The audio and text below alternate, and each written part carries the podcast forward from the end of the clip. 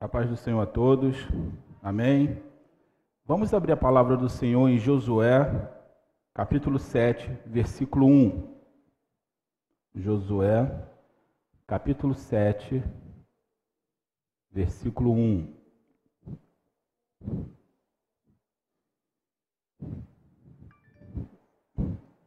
Diz assim: Mas os israelitas foram infiéis com relação às coisas sagradas Acã, filho de Carmim, filho de Ziri, filho de Zerá, da tribo de Judá, apossou-se de algumas delas, e a ira do Senhor acendeu-se contra Israel.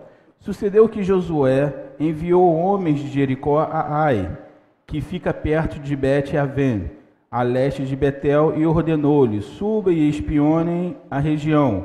Os homens subiram e espionaram Ai. Quando voltaram a Josué, disseram: Não é preciso que todos avancem contra Ai. Envia uns dois ou três mil homens para atacá-la. Não canse todo o exército, pois eles são poucos.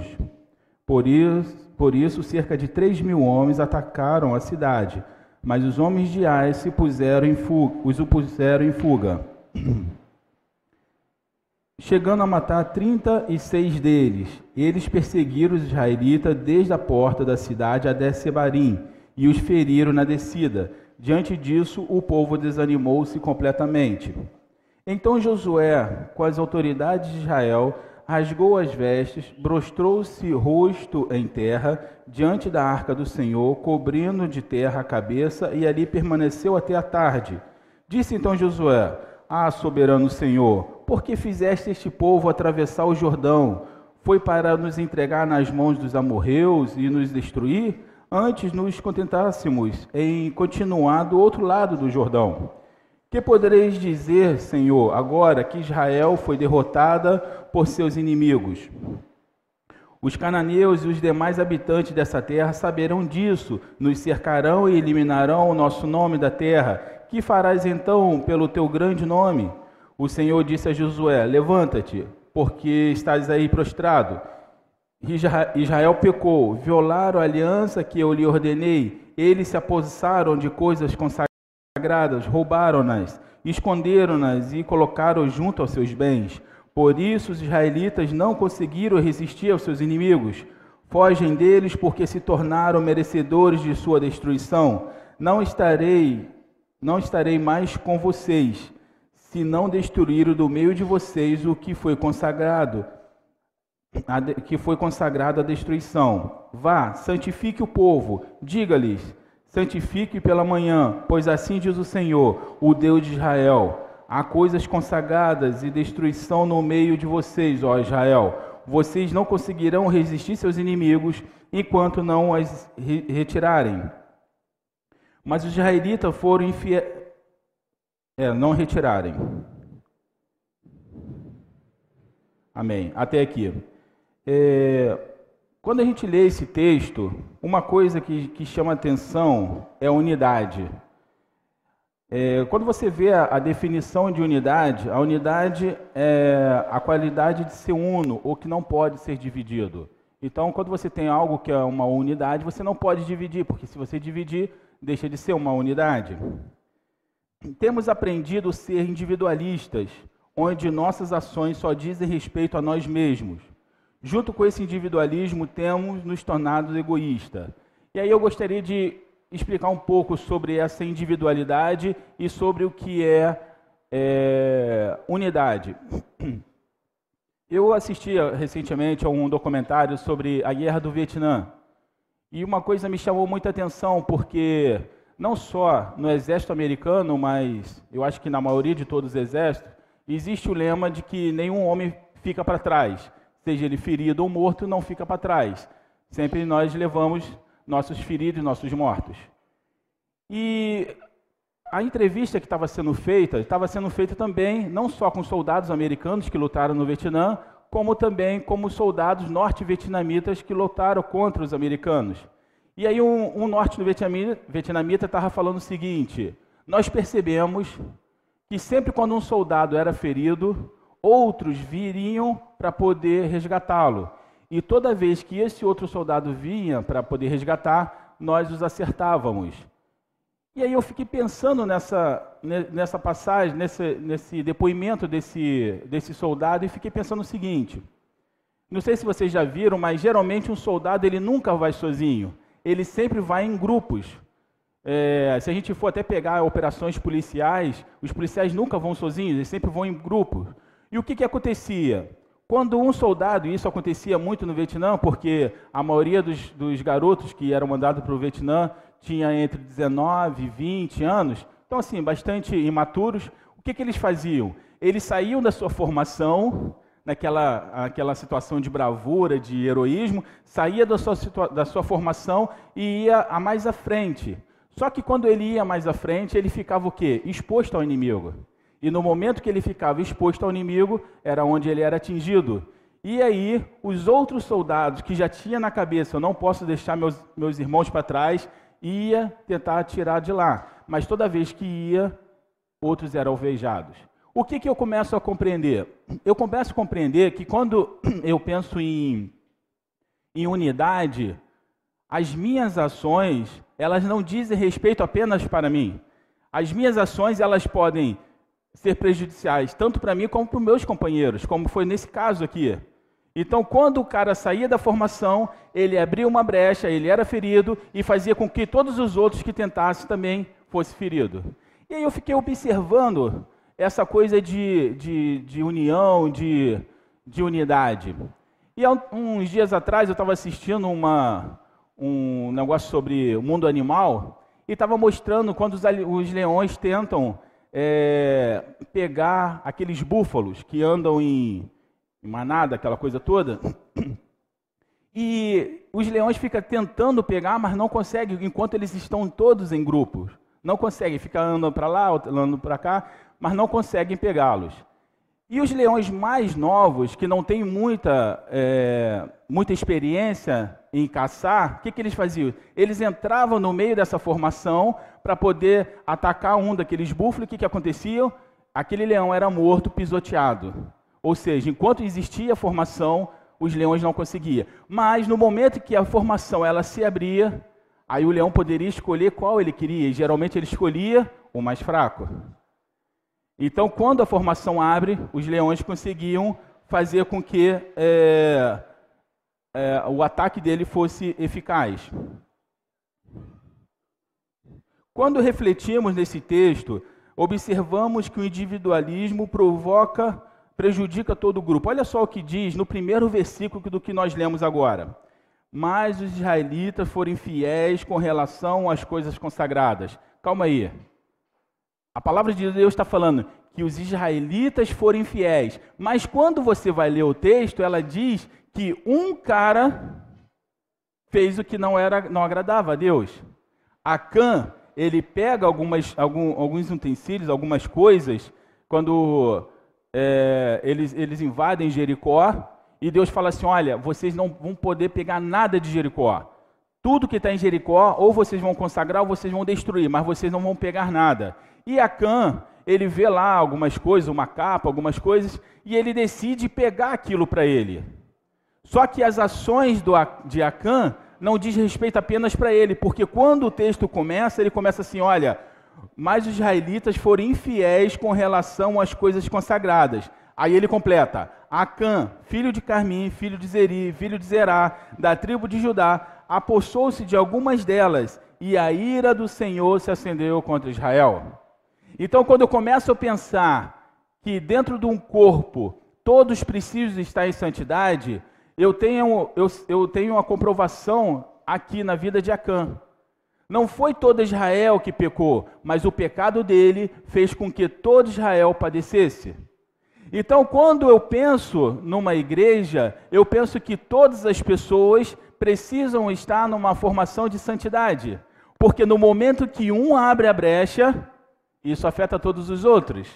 Ou seja, não é as minhas ações que vai fazer diferença para mim, mas as minhas ações vão fazer diferença para todo o grupo.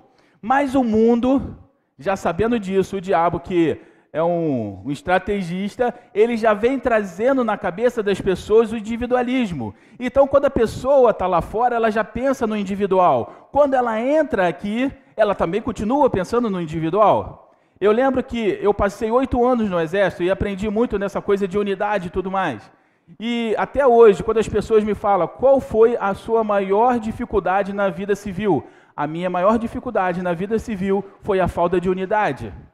Todos os lugares aonde eu passei, eu percebi essa falta de unidade. Pessoas querendo passar por cima de outras pessoas para ser promovido, para ser reconhecido, pessoas que se puder puxar seu tapete, vai puxar seu tapete. Eu percebo esse individualismo em todos os setores. E aí essas pessoas, quando vêm para a igreja, também vêm com esse pensamento de individualismo. Ó, eu vou continuar minha vida, eu vou fazer. Não, nós somos o corpo de Cristo. Quando você pensa em corpo, imagina aí, no seu dedinho mais pequenininho. Se eu pegar uma agulha e, e, e espetar, o que, que acontece? Não vai doer no corpo todo? É a mesma coisa. Quando, quando pensamos que nós somos o corpo de Cristo, até o, o dedinho mais pequenininho faz a diferença na hora. Então, a gente começa a aprender que o Senhor não quer pessoas individuais, mas Ele quer uma unidade. Porque o Senhor, Ele não veio é, se revelar para ter individuais, mas Ele veio se revelar para ter uma família. Não é quando Jesus fala assim: olha, se vocês conhecerem a mim, conhecerão o Pai. Então o que, que Jesus está querendo fazer? Está querendo mostrar uma noção de família, uma noção de que, olha, os seus problemas é meu problema também. O que eu fizer errado pode te prejudicar, porque nós estamos no mesmo barco. E aí eu fico, começo a perceber o que, que o Senhor quer falar é, em relação à vida de Jonas. Lembra que Jonas recebeu um chamado de Deus e deveria ir lá pregar para Nínive? E ele fala assim: não vou. Pelo contrário, vou pegar um navio e vou embora. Não é isso que ele faz? Pois é. Quando ele pega esse navio, o que, que acontece? Uma tempestade muito grande começa a açoitar o navio. E aí eu digo para vocês: se reuníssemos os melhores marinheiros de todos os tempos, eles não conseguiriam navegar aquele navio. Sabe por quê? Porque aquele navio estava sob maldição. Mas não por causa dos marinheiros ou dos, dos tripulantes, estava em maldição por causa apenas de uma pessoa que estava fugindo de fazer a vontade de Deus. Tanto que no momento em que Jonas é jogado fora, o mar se acalma. Então, o que, que, eu, que, que eu aprendo com isso? Eu aprendo que eu não tenho uma vida individual, eu tenho uma vida em corpo. Amém?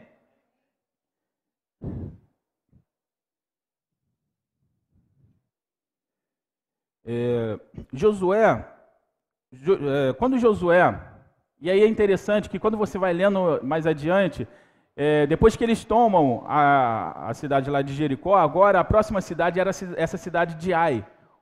E aí Josué fala assim: olha pessoal, pega aqui uns batedores e vai lá fazer o reconhecimento e vê como é que é a cidade. O que, que nós precisamos, qual a estratégia que precisamos para poder invadir essa cidade. E, e, os batedores vão lá e observam toda a cidade, olha tudo, vê uh, o número de pessoas que poderiam portar armas, aquela coisa toda e volta. Josué, Olha só, lá é uma cidade pequena. Então, não há necessidade de mandar todo o exército. Manda só dois ou três mil, que, vai, que, que é o suficiente. E Josué aceita esse conselho de mandar apenas dois ou três mil. Sabe por quê? Porque Josué não estava preocupado em perder. Na cabeça de Josué, ele seria vitorioso, mesmo se fosse com dois mil, mesmo se fosse com mil, ele seria vitorioso. Por quê? porque ele estava julgando o povo pelas suas ações. Eu estou fazendo o que é reto aos olhos do Senhor e acredito que todo o povo também está fazendo. Então, pode ir, manda só esse pessoal aqui que, que a gente vai conseguir. O que, que acontece? 3 mil homens vão atacar Ai. No momento da batalha, eles estão derrotados, têm que fugir. E nessa fuga, 38 homens de, de, do exército de Israel morrem e eles têm que fugir. E Josué não entende nada. Josué vai, vai para o joelho, lógico. Ó Senhor, o que, que aconteceu? Por que, que, que fomos derrotados? O Senhor havia prometido que entregaria esses povos em nossas mãos, a vitória já estava decretada, mas o que, que aconteceu? Por que, que nós fomos derrotados? E sabe o que, que acontece? Deus não responde nada. E as horas vão se passando. E a palavra de Deus diz que Josué ficou toda a tarde junto com os, com os anciões, chorando e orando a Deus, e Deus nada respondeu. E aí, num determinado momento, o Senhor responde e fala: Ó, oh, levanta daí, por que você está prostrado? Sabe qual é o problema que está acontecendo aqui? Existe um pecado no meio de Israel. Eu, eu acredito que Josué deve ter tomado um susto, né? Como assim um pecado no meio de Israel? É, existe um pecado no meio de Israel. E eu fico pensando que, como Deus ainda é misericordioso, preste a sua atenção. Quando o exército de Israel é derrotado em Ai, provavelmente Acã não estava nesse exército, concorda comigo? Sabe por quê? Porque geralmente, quando o crente sente um aperto, ele pode ser fiel ou pode ser de vez em quando. Mas quando sente um aperto, o que, que ele faz? Ele não busca o Senhor? Não é assim que acontece? Quantas pessoas vêm para a igreja só para receber a bênção e depois vai embora, não é verdade? Então, se Acã tivesse nesse exército que foi lá contra Ai, provavelmente ele teria se consertado. Mas como ele não foi, vou ficar na minha, deixa o pessoal ir. E o que acontece? O pessoal é derrotado. E aí eu fico percebendo, olha só, o pessoal foi, foi derrotado. E ele já deveria saber, olha, acho que a culpa é minha, mas ficou quieto. E aí Josué vai orar a Deus, e Deus não responde a Josué. Por quê? Porque o Senhor ainda estava dando tempo a Acã de se arrepender. E o Senhor está esperando. Será que Acã vai se arrepender? Não se arrepende. Passa todo aquele período sem que Acã se arrependa. E de repente o Senhor fala assim: Josué, existe um pecado. Agora Josué sabe que existe um problema. E eu fico imaginando que Acã também sabe que o problema é dele, mas mesmo assim, ele ainda mantém o seu anonimato. Mesmo assim, ele ainda não quer revelar que ele está errado. E o Senhor fala assim: Olha, eu vou revelar quem é que está com problema. Você vai colocar Israel e a gente vai dividir por, por tribos e tudo mais, depois por famílias, até chegar a pessoa que tem um problema. E eu fico pensando que até esse momento, Deus ainda está dando a oportunidade a Acã de se arrepender. Mas nada acontece, ele ainda mantém-se no seu anonimato. E eu falo para vocês: não só se mantém, não só esconde o pecado, mas como ele sabe que 38 pessoas morreram por causa do seu pecado. Muitas vezes o nosso orgulho faz com que nós nos escondamos no anonimato. Sabemos que as nossas ações estão prejudicando pessoas, mas eu não vou me mover por quê? Porque eu ainda estou no meu anonimato. Mas um momento o Senhor vai revelar. E preste atenção, o Senhor tem toda, todo o tempo para Acã. Mas no momento que o Senhor revela quem é, já não há mais espaço para perdão, agora é juízo. E eu fico pensando que muitas vezes nós brincamos com Deus, fazemos a obra dele relaxadamente, sabemos quais são as ações que devemos tomar e não as tomamos, sabemos que as nossas ações estão atrapalhando e continuamos nessas ações. Por quê? Porque o anonimato está me protegendo, mas o Senhor, ele sonda todos os corações. Não é porque Deus não está fazendo nada no momento, é que Ele não está vendo. Na verdade, Ele está te dando tempo, porque Ele é um Deus misericordioso. Porque quando vier realmente o juízo, não há mais o que ser feito, porque o Senhor já deu todo o tempo. E eu fico pensando que Acã já nem mostrou nenhum arrependimento quando ele foi descoberto. Porque quando Josué chegou até ele, Josué ainda chegou e falou assim: Meu filho, me fala o que, você fez. Então, naquela situação, ele já sabia que não existia como ele negar, porque se negar seria pior, porque o Senhor já havia revelado. Mas eu fico pensando que o Espírito de Deus já nem estava em Acã, porque isso não o incomodava.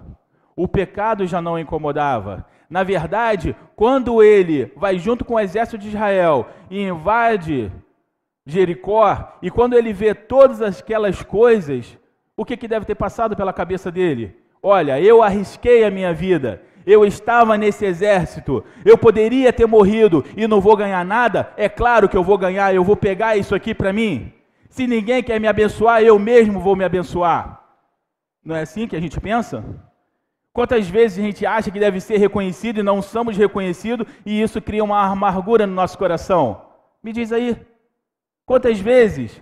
Ah, porque eu fiz tanto, fiz tudo aquilo e ninguém me reconhece. E aí começa a entrar o orgulho no seu coração. E eu vou te falar, meu irmão, o orgulho prediz a queda de todos, sem exceção, inclusive do próprio Lúcifer que pensou que poderia pegar o seu, poderia se assentar acima das estrelas e se fazer semelhante a Deus. Por quê? Porque o orgulho tomou conta do seu ser. Então o orgulho é o que que nos derruba da presença do Senhor. E se você parar para pensar, quando Adão e Eva foi tentado, também foi tentado no orgulho, você sabia? Olha, se você comer dessa, desse fruto, você terá, você será igual a Deus o orgulho de ser igual a Deus, o orgulho de saber o que Deus sabe. Cara, eu vou comer desse negócio aqui e ser igual a Deus. Olha o orgulho de novo no coração. O orgulho, ele tem derrubado homens que foram levantados por Deus, grandes pregadores que foram levantados por Deus, mas por causa do orgulho, tem pessoas que estão caindo, porque nenhuma glória é dada a homem algum a não ser a Deus tudo que fazemos ou tudo que somos, se eu posso, se eu tenho a unção de curar, se eu tenho a unção de fazer acontecer, tudo isso não sou eu, mas é Deus. Mas no momento que eu começo a pensar que sou eu, aí a coisa começa a perder. E foi que a Camp eu sou, olha, eu vim aqui, eu não quero saber se é para ajudar os meus irmãos, eu quero ser reconhecido por isso. Esse material que eu vou pegar é o que vale, o que valeu a minha vinda aqui. É o egoísmo. E muitas vezes nós estamos nesse egoísmo. Muitas vezes queremos ser reconhecido no louvor, na pregação, ou porque fazemos qualquer coisa, queremos, queremos, queremos ser reconhecido, mas a palavra de Deus diz: primeiro seja aceito por Deus e depois sejais aceito pelos homens. Mas nós queremos ser aceitos pelos homens. E Deus? Não, Deus é. Deus é Pai, Ele aceita tudo. Não, meu irmão. Deus é amor. Deus é perdão. Mas Deus também é justiça e juízo. Deus deu um dia para que Acã se arrependesse. Deus deu a oportunidade para Acã voltar atrás e falar: eu pequei e por causa do meu pecado pessoas morreram, mas não, continuou no seu anonimato. E a palavra de Deus continua. Então Josué, com as autoridades de Israel, rasgou suas vestes e prostrou em terra. Isso aqui nós já lemos. É, Israel pecou, violaram a aliança que Deus lhe ordenou. Eles se apossaram de coisas consagradas, roubaram, esconderam e a colocaram junto a seus bens. Interessante que quando Deus se refere a esse pecado, ele, fala, ele não fala, olha, Acã pecou, Acã mentiu, Acã roubou. Não, ele fala, Israel pecou, Israel mentiu, Israel roubou. Porque Deus não olha no indivíduo, Deus olha no corpo. O exército de Israel é um exército que, se não fosse por esse pecado, teria entrado em, em, na terra prometida sem perder nenhuma batalha. Porque depois disso, se a gente for analisar, Israel não perde mais nenhuma batalha. Existem algumas pessoas que falam assim: ah, mas tem o caso dos Gebionitas que, que Josué foi enganado. Foi enganado, mas não perdeu batalha, não perdeu homens em guerra. Agora, em combate, nunca mais Josué, Josué perdeu nenhuma, nenhuma guerra. Sabe por quê? Porque ele estava subordinado a um general que nunca perdeu nenhuma batalha. E esse general está aqui hoje. E ele quer comandar essa unidade, mas para isso precisamos ter unidade. Não se pode comandar um exército que não tem unidade. E o interessante é que quando eu estava assistindo esse documentário sobre a guerra do Vietnã, uma coisa me chamou a atenção, porque o governo do Vietnã, Vietnã do Sul era onde os Estados Unidos apoiava. Enquanto o governo do Vietnã do Norte tinha apenas um cara lá, Ho Chi Minh, que, que dominava. Enquanto isso, no Vietnã do Sul, tinha dois generais querendo tomar poder. E, e chega um determinado momento que os dois exércitos começam a lutar entre si. os aliados dos Estados Unidos. Começa a lutar entre si. E aí a gente, a gente percebe que lá na frente o Vietnã do Sul perde, os Estados Unidos vai embora, também perde, aquela coisa toda. Por quê? Porque a palavra de Deus já tinha dito: olha, um reino, se, se, se dividir, se lutar contra si mesmo, não terá êxito, será derrotado. Então a igreja do Senhor, se ela se dividir, ela será derrotada. Por que, que o Espírito de Deus não está mais sendo revelado nas igrejas? Por que, que o Senhor não está mais falando no meio do seu povo? Por que, que os sinais e maravilhas não estão acontecendo? Porque o povo está dividido. Porque cada um quer fazer as coisas segundo o seu próprio coração. Cada um quer fazer alguma coisa para ser reconhecido. E muitas vezes nós falamos: não, eu, eu não quero ser reconhecido por nada, eu sou a pessoa mais, mais simples, mas lá no fundo do coração é mentira. E muitas vezes você sabe que é mentira, mas você quer falar: não, não quero fazer assim, não quero fazer assado. Mas é mentira. Uma coisa interessante que semana passada eu estava orando aqui, eu e o pastor Lude, e o Senhor deu uma revelação para o pastor Lude que eu achei muito interessante. Aqui nós trabalhamos com, com o pessoal da Segunda Viva, trabalhando com os, com os garotos aqui que, da comunidade aqui em frente. E às vezes isso, vamos ser sinceros, às vezes isso pode gerar um orgulho no nosso coração. Não porque eu faço, porque, eu, porque é isso, porque é aquilo. Isso pode gerar um orgulho no nosso coração, não é verdade? Ah, nenhuma outra igreja está fazendo, nós estamos fazendo. E aí o Senhor usou o pastor Ludwig e falou assim: o que vocês fazem são respostas de oração de mães e avós que estão de joelho orando pelos seus filhos e netos. E aquilo ali foi como se fosse um balde de água fria. Olha, vocês não estão fazendo nada porque vocês querem. Vocês estão fazendo porque alguém orou primeiro e vocês foram enviados como resposta de oração. E aonde está o orgulho de vocês nisso? Não existe orgulho. Vocês estão fazendo a minha obra. E a gente acha que, não, porque eu tive a visão de fazer, porque eu estou fazendo. Que nada, meu irmão. Você é resposta de oração de mulheres e de, de mães e avós, que eu vou falar para vocês, que provavelmente eu nunca vou as conhecer. Mas o Senhor respondeu às orações dela. Porque o Senhor responde às orações. Então você começa a perceber que você não pode ter orgulho em nada, porque Deus está no controle de todas as coisas. Se você está tendo vitórias, é porque Deus está no controle. Se as coisas estão acontecendo para você muito bem, é porque Deus está no controle. Quando você começa a perceber isso, o seu coração não fica mais orgulhoso. E um bom exemplo disso é o rei Davi. Um homem rico, um homem poderoso, um homem que Deus falava: Olha, esse homem é um homem segundo o meu coração. Um homem preocupado com as coisas de Deus. E num determinado momento, ele no seu palácio, ele olha para a tenda e fala assim: "Não é possível que a arca do Senhor fique em tendas enquanto eu, enquanto eu moro no palácio. Vou construir um templo para o meu Deus." E o Senhor fala o quê? A ideia foi boa, mas você não vai construir, porque você tem muito sangue nas mãos. Quem vai construir vai ser o seu filho.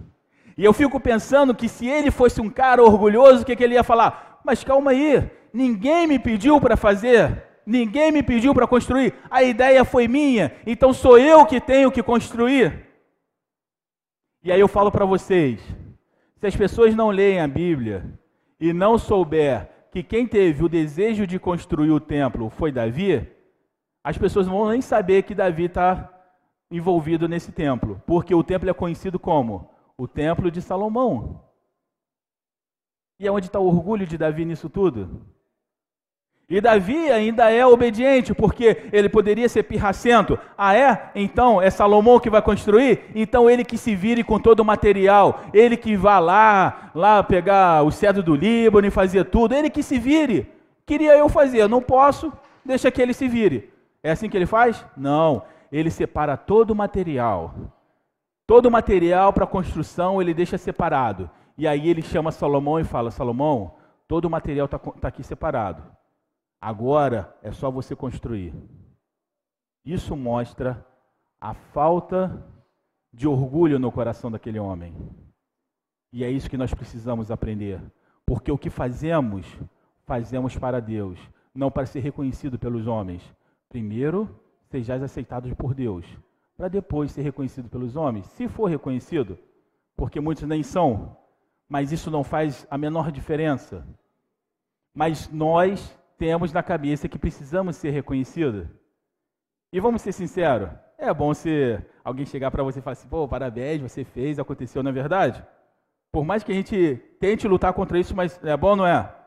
Pois é, mas só que teve dois apóstolos lá, acho que foi Paulo, e tinha uma mulher toda vez falando assim: Ó, oh, esses aí é homem de Deus. E aí passava. No outro dia, esses aí é homem de Deus. Aí no outro dia, verdadeiramente esses são os homens de Deus. E eu fico pensando que isso poderia encher o coração dos caras, né? Não, verdadeiramente eu sou homem de Deus. Até a pessoa que nem nunca me viu está reconhecendo. No entanto, o que, que ele fala? Ele volta para ele e fala: está repreendido em nome de Jesus, Satanás. Em nome de Jesus, na mesma hora, o diabo saiu. Por quê? Estava querendo colocar o orgulho no coração. Eu vou falar uma coisa para vocês, meu irmão. O diabo ele não vai aparecer para você monstruosamente, não. Ele vai aparecer sutilmente. Às vezes, você você fala assim, não, eu acho que a minha fraqueza é essa aqui. Aí você serra fogos todo aqui esperando. Se ele vir por aqui, eu vou acabar com ele. E você fica ali, preparado. Quando você menos espera, ele vem pela, pelo, pelo seu flanco e te pega de uma coisa que você nem estava percebendo que ia pegar. Porque o inimigo ele não é óbvio, ele é estrategista. E eu vou falar para você, um dos pontos mais fáceis de se pegar o ser humano é através do orgulho. O homem é levantado por Deus, no pecado, se torna um grande pregador, as pessoas começam a elogiar, começam a falar e ele começa a se engrandecer. E o que, que acontece? Depois de um tempo ele perde a unção. Continua ainda na fama do, do que um dia ele foi, mas a unção perdeu, porque o Senhor não dá glória a homem algum.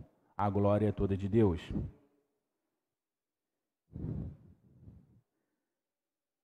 Quando, quando Acã foi revelado que, que o pecado era dele e ele, ele acaba confessando realmente. Na verdade, ele, ele, ele confirma o, que, o inevitável.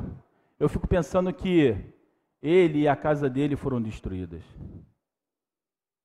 Mandou tirar para fora do arraial e ele e a casa dele foi destruído. E eu fico pensando quantas vezes a gente está colocando em risco a nossa casa por causa dos nossos orgulhos, por causa do que achamos que é certo. Quer ver uma outra coisa que muitas pessoas também são pegas? É quando acha que acontece alguma injustiça com a gente e a gente quer resolver daquele jeito, eu vou resolver do meu jeito e tudo mais, que eu estou certo, e aí você acaba perdendo a razão.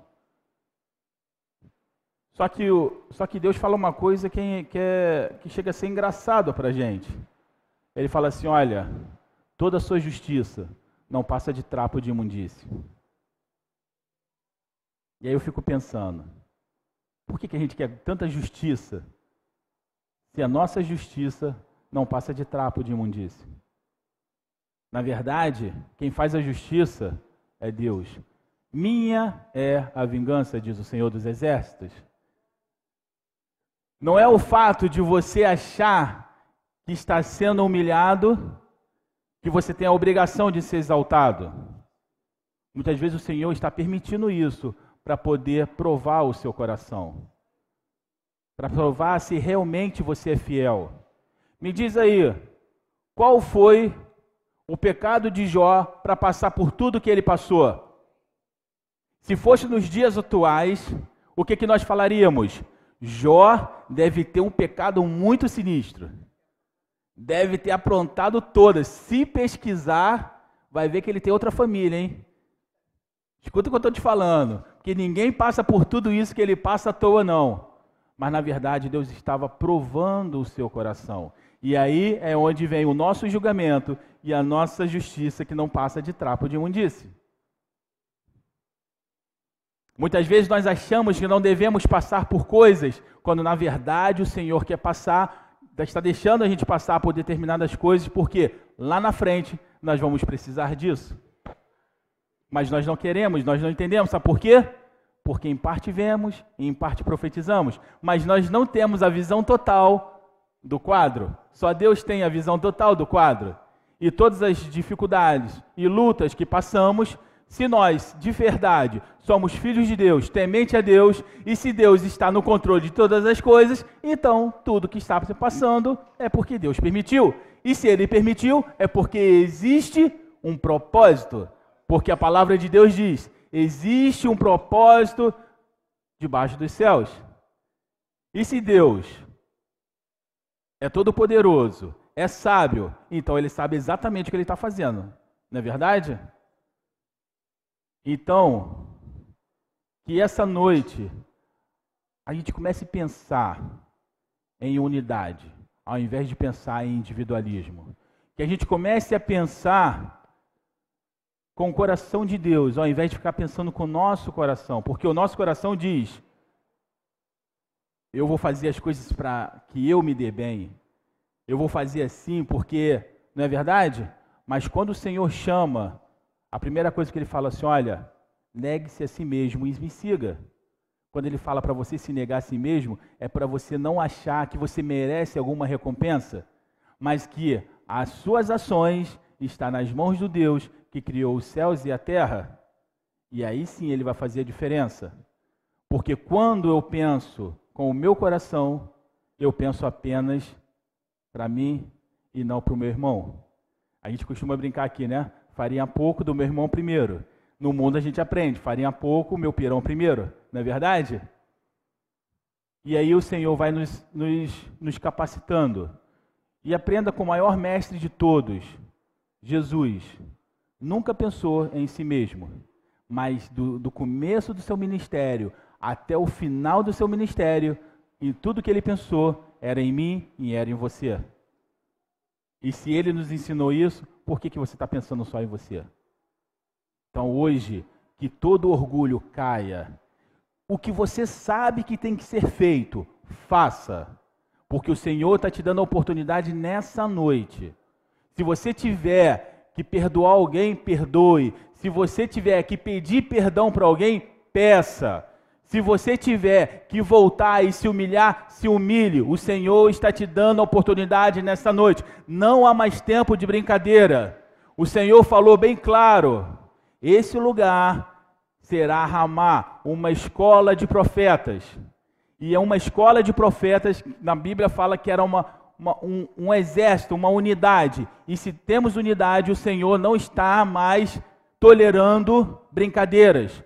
Precisamos nos colocar na posição. Não há mais tempo para brincar. O trabalho que fazemos aqui não é um trabalho de brincadeira. Trabalhamos com pessoas, trabalhamos com crianças, que o Senhor quer formar um grande exército. Eu falo para vocês, o Senhor tem grandes coisas para vocês. E eu vejo na vida desses meninos aqui grandes pastores, evangelistas. E na vida de vocês, eu vejo pessoas que vão tirar outras pessoas do lamaçal do pecado. Sabe por quê? Porque no momento que esse exército for formado, ninguém poderá vir contra esse exército, porque a palavra de Deus diz que as portas do inferno não prevalecerá contra a igreja verdadeira. Não é igreja de faz de conta, não. Não é aquela igreja que a gente vai se reunir finalzinho de semana e vai lá, levanta. Não, a igreja verdadeira. Essa igreja verdadeira, o inferno não poderá prevalecer. Pode vir, mas por sete caminhos será destruído. Porque o Senhor está levantando um exército. Eu sou o primeiro a me alistar nesse exército, meu irmão. Se você tem de zero a cem anos, tá aí, ó, tá aberto aí o alistamento, meu irmão. Eu falo para você, eu quero estar nesse exército, principalmente no, quando, quando Jesus descer e for destruir todas as ordens do diabo, eu quero estar nesse exército, meu irmão. Eu quero estar aqui, quero estar lutando e quero olhar para o meu lado e ver meus irmãos junto comigo, porque é para isso que o Senhor nos chamou. Amém? Que o Senhor possa nos abençoar nessa noite. Amém.